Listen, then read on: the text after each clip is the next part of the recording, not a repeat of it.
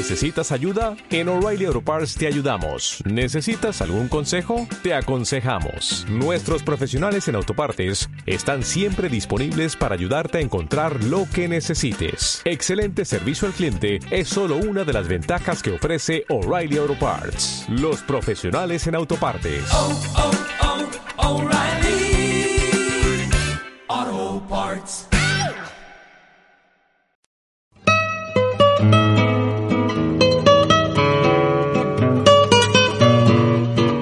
El colectivo Babilonia propone Babelia. Babelia, itinerario abierto, sin la dura de la memoria.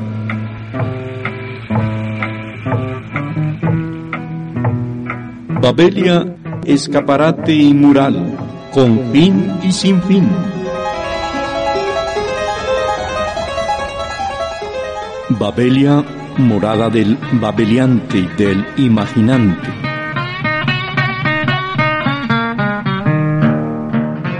Babelia, puerta de todos los relatos únicos y diversos.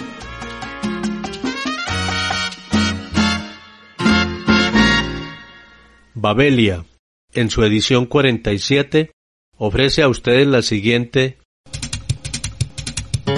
miscelánea. Juana María Echeverry nos lee y comparte a Laura Restrepo. Javier Humberto Arias pone en escena otro fragmento de Gabo. Abelardo Benjumea recupera un relato de Alba Lucía Ángel. Johnny Pacheco empluma el salsero faisán. León Darío Gil ata y desata cometas en sus vistas y oídas. Jairo Hernán Uribe expone su preguntario ante el Club Lector de la UAM.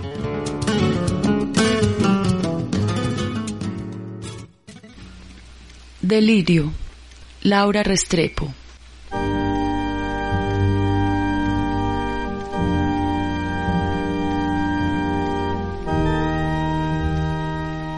Aguilar dice que desde que su mujer está extraña, él se ha dedicado a ayudarla, pero que solo logra desagradarle e importunarla con sus inútiles desvelos de buen samaritano.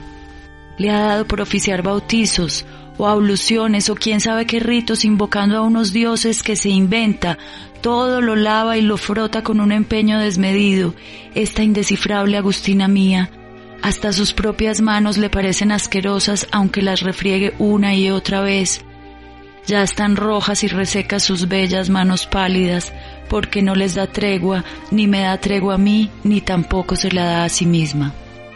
Dice Aguilar que mientras su mujer oficia sus ceremonias dementes, le van dando órdenes a su tía Sophie, que se ha ofrecido como monaguillo complaciente, y las dos trajinan con cacharros llenos de agua como si, así, lograran exorcizar la ansiedad o recuperar algo del control perdido, en tanto que él no haya qué papel desempeñar en esta historia ni sabe cómo frenar el furor místico que va invadiendo la casa bajo la forma de hileras de tazas de agua que aparecen alineadas contra los zócalos de los muros o sobre los antepechos de las ventanas. De pronto abro una puerta y sin querer vuelco un platón de agua que Agustina ha escondido detrás, o voy a subir al segundo piso y me lo impiden las ollas llenas de agua que ha colocado en cada escalón.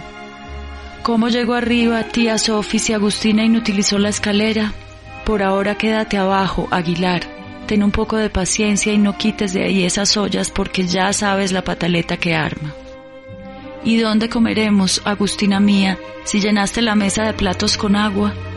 Los ha puesto sobre las sillas, en el balcón y alrededor de la cama.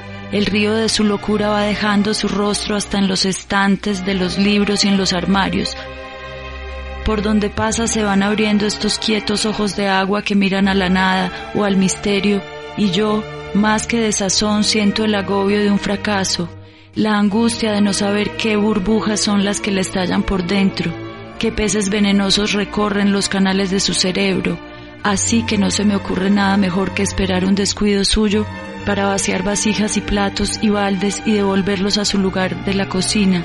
Y luego te pregunto por qué me miras con odio, Agustina, amor mío. ¿Será que no me recuerdas? Pero a veces sí, a veces pareces reconocerme, vagamente, como entre la niebla, y sus ojos se reconcilian conmigo por un instante, pero solo un instante porque enseguida la pierdo y vuelve a invadirme este dolor tan grande.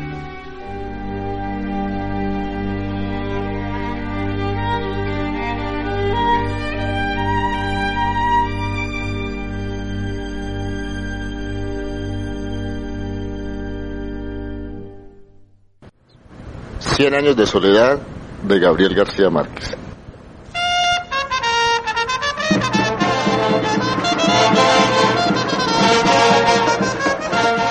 En marzo volvieron los gitanos. Esta vez llevaban un catalejo y una lupa del tamaño de un tambor que exhibieron como el último descubrimiento de los judíos de Ámsterdam. Sentaron una gitana en un extremo de la aldea e instalaron el catalejo a la entrada de la carpa. Mediante el pago de cinco reales, la gente se asomaba al catalejo y veía a la gitana ahí, no más al alcance de su mano. Chero joda, la ciencia ha eliminado las distancias, pregonaba Melquíades. Muy pronto el hombre podrá ver lo que ocurre en cualquier lugar de la tierra sin moverse de su casa. Un mediodía ardiente hicieron una asombrosa demostración con la lupa gigantesca. Pusieron un montón de hierba seca en medio de la calle y le prendieron fuego mediante la concentración de los rayos solares. José Arcadio Buendía, que no acababa de consolarse tras el fracaso de sus imanes, concibió la idea de utilizar aquel invento como un arma de guerra. Melquíades nuevamente trató de disuadirlo, pero terminó por aceptarle los dos lingotes cimentados a cambio de la lupa. Úrsula lloró de consternación. José Arcadio Buendía no trató siquiera de consolarla, entregado por entero a sus experimentos tácticos con la abnegación de un científico, inclusive aún a riesgo de su propia vida. Tratando de demostrar los efectos de la lupa en la tropa enemiga, se expuso él mismo a la concentración de los rayos solares y se produjo quemaduras que se convirtieron en úlceras y tardaron mucho, pero mucho, muchísimo tiempo en sanar. Ante las protestas de su mujer, alarmada por tan peligrosa inventiva, estuvo a punto de incendiar la casa. Pasaba largas horas en su cuarto haciendo cálculos sobre las posibilidades estratégicas de su arma novedosa hasta que logró componer un manual de una asombrosa claridad didáctica y un poder de convicción irresistible. Lo envió a las autoridades acompañado de numerosos testimonios sobre sus experiencias y de varios pliegos de dibujos explicativos al cuidado de un mensajero que atravesó la sierra, se extravió en pantanos desmesurados, remontó ríos tormentosos y estuvo a punto de perecer bajo el azote de las fieras, la desesperación y la peste antes de encontrar una ruta de enlace con las mulas del correo. A pesar de que el viaje a la capital era en aquel tiempo poco menos que imposible, José Arcadio Buendía prometía intentarlo tan pronto como se lo ordenara el gobierno, con el fin de hacer demostraciones prácticas de su invento ante los poderes militares y adiestrarlo personalmente en las complicadas artes de la guerra. ¡Sol!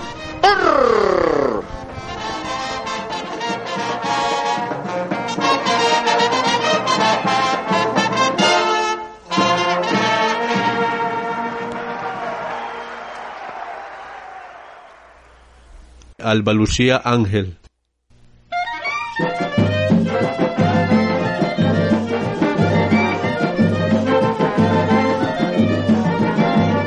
Las miró de reojo y entonces embragó para poner segunda. Muy buenas, Enganito. ¿Qué tal, don Perencejo? Decía a cada uno, mientras que manejaba con la izquierda y devolvía billetes con la otra. Y en todo el bus los comentarios de aquel calor que hacía últimamente. 45 por lo menos.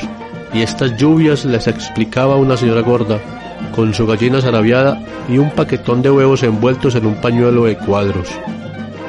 Eso allá es la alcaldía, le señaló el chofer al improviso, y vieron la fachada, que era la única en cemento, con la bandera tricolor a media asta. Es por la muerte de don Ospina Pérez, que en paz descanse, les explicó con ese acento como destempladón que tienen los chocuanos. Y así siguió todo el trayecto, haciendo de Cicerone.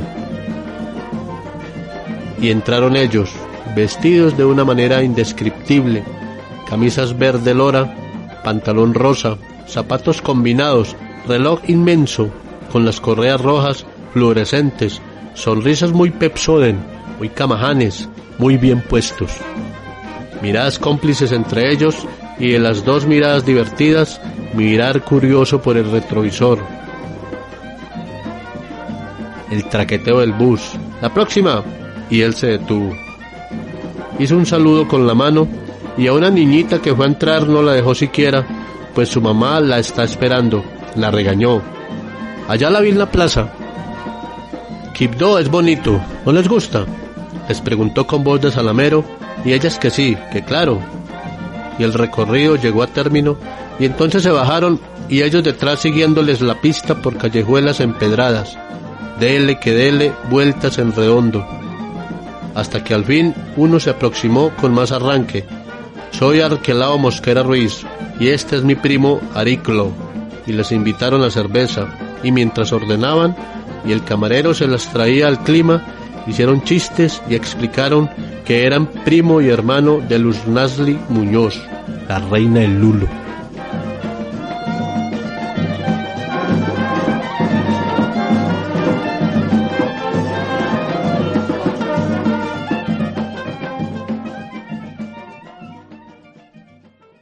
Babelia.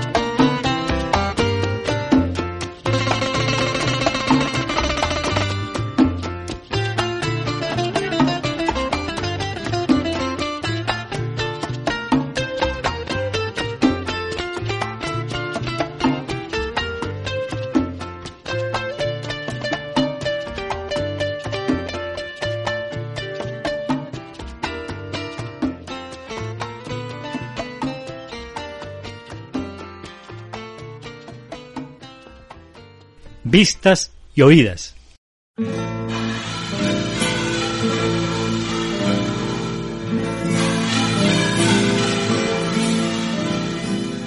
Agosto.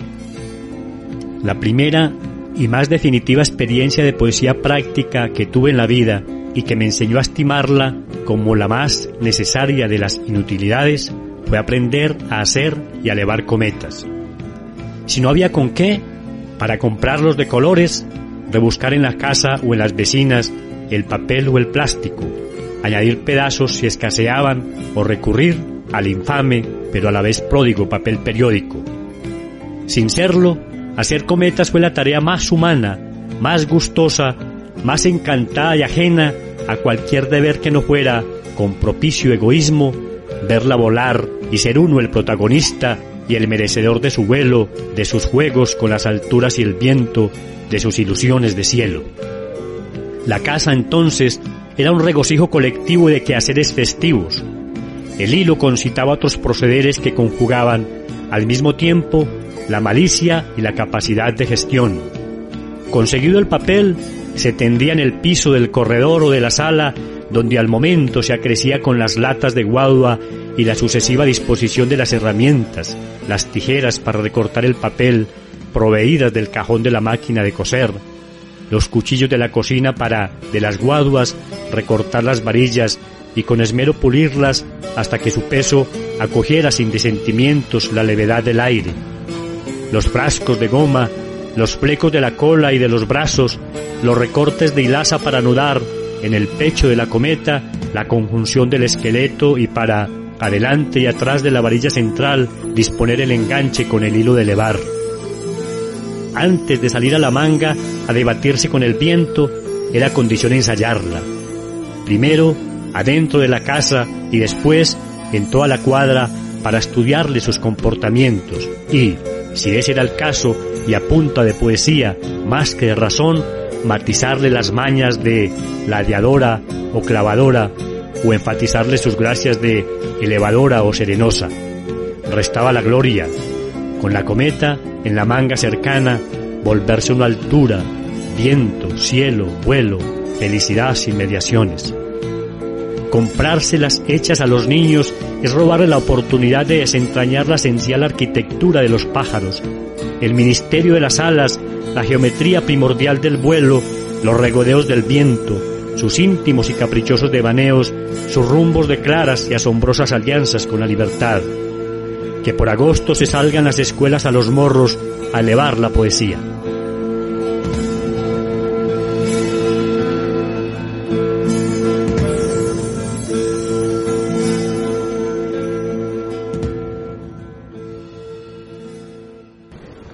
Para el Club Lector UAM.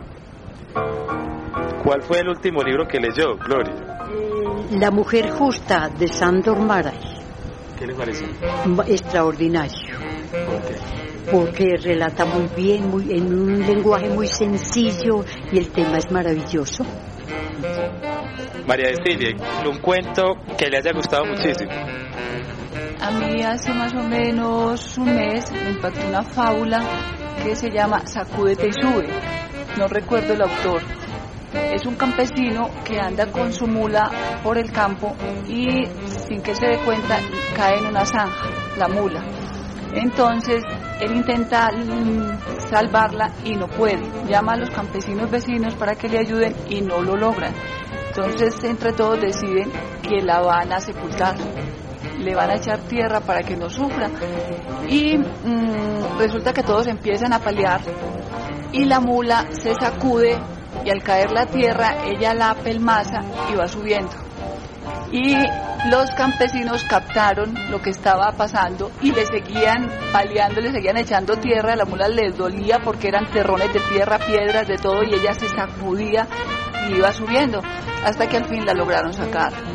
Este mensaje me pareció increíble y en el momento que a mí me llegó, estaba pasando por un momento muy difícil, tenía a mi niña enferma y ese fue uno de los de los mensajes que yo con los que yo le insistí mucho a ella. Yo le decía, Nati, sacúdete y sube, tú puedes lograrlo como la mulita. Y ella cada que le decía, me decía, mami, vuelves tú con el cuento de la mula. ¿Dónde estaba ese cuento? Ese cuento en un periódico que llegó a mis manos. Sí, me impactó muchísimo. Sí, yo digo que a uno la literatura, los cuentos, novela, todo le llega, según el momento en que, en que le llegue, lo impacta. Eunice, un libro para el amor, el sexo o para estimular el erotismo. Eh, mi libro sería Afrodita de Anais Nin. Eh, me parece que describe muy bien las diferencias que existen entre la sexualidad y el erotismo. Cómo mm, el erotismo nos llega a la piel y cómo la sexualidad nos llega al cuerpo. Bueno, María Cecilia, en su opinión, ¿cuál es la mejor obra literaria llevada al cine?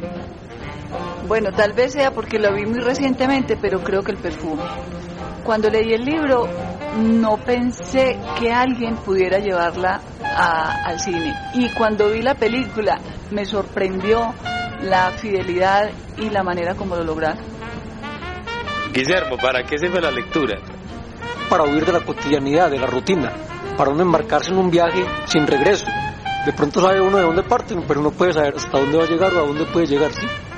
Y además de ello, para cuestionarse uno mismo, para conocer a los otros, al mundo y para tener un conocimiento, inclusive hasta de conocimiento de sí mismo, ¿sí? Julián, ¿se deben o pueden prestar los libros? Yo digo que sí, porque creo que el- la lectura tiene que ser viva. Porque si uno deja el libro ahí, es como si estuviera muerto, entonces otro lo revive. Entonces lo lo interesante es que compromete al que se lo prestó a que lo lea. Le pone el reto, ¿usted lo va a leer o no? Gloria, ¿se deben o pueden prestar los libros? Pues yo creo que no. En Pereira una vez me llevaron a una biblioteca y entonces cuando íbamos entrando decía, advertencia, en esta biblioteca no se presta un solo libro porque esta biblioteca es hecha íntegramente con libros prestados.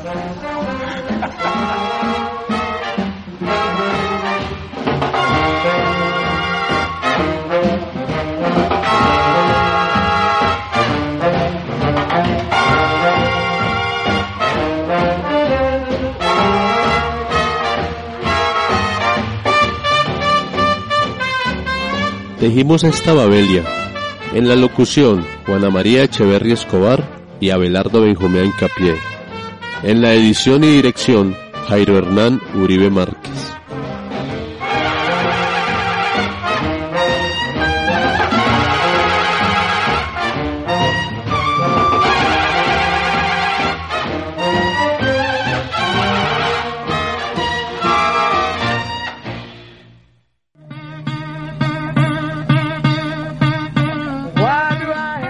Los esperamos la próxima semana con otra interrupción del día a día. La Babelia se disuelve hoy. Why do I have to carry this heavy load?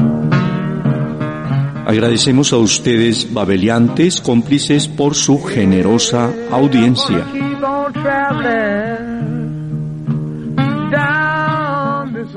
Hasta otra voz y otra vez. Hasta otra hey.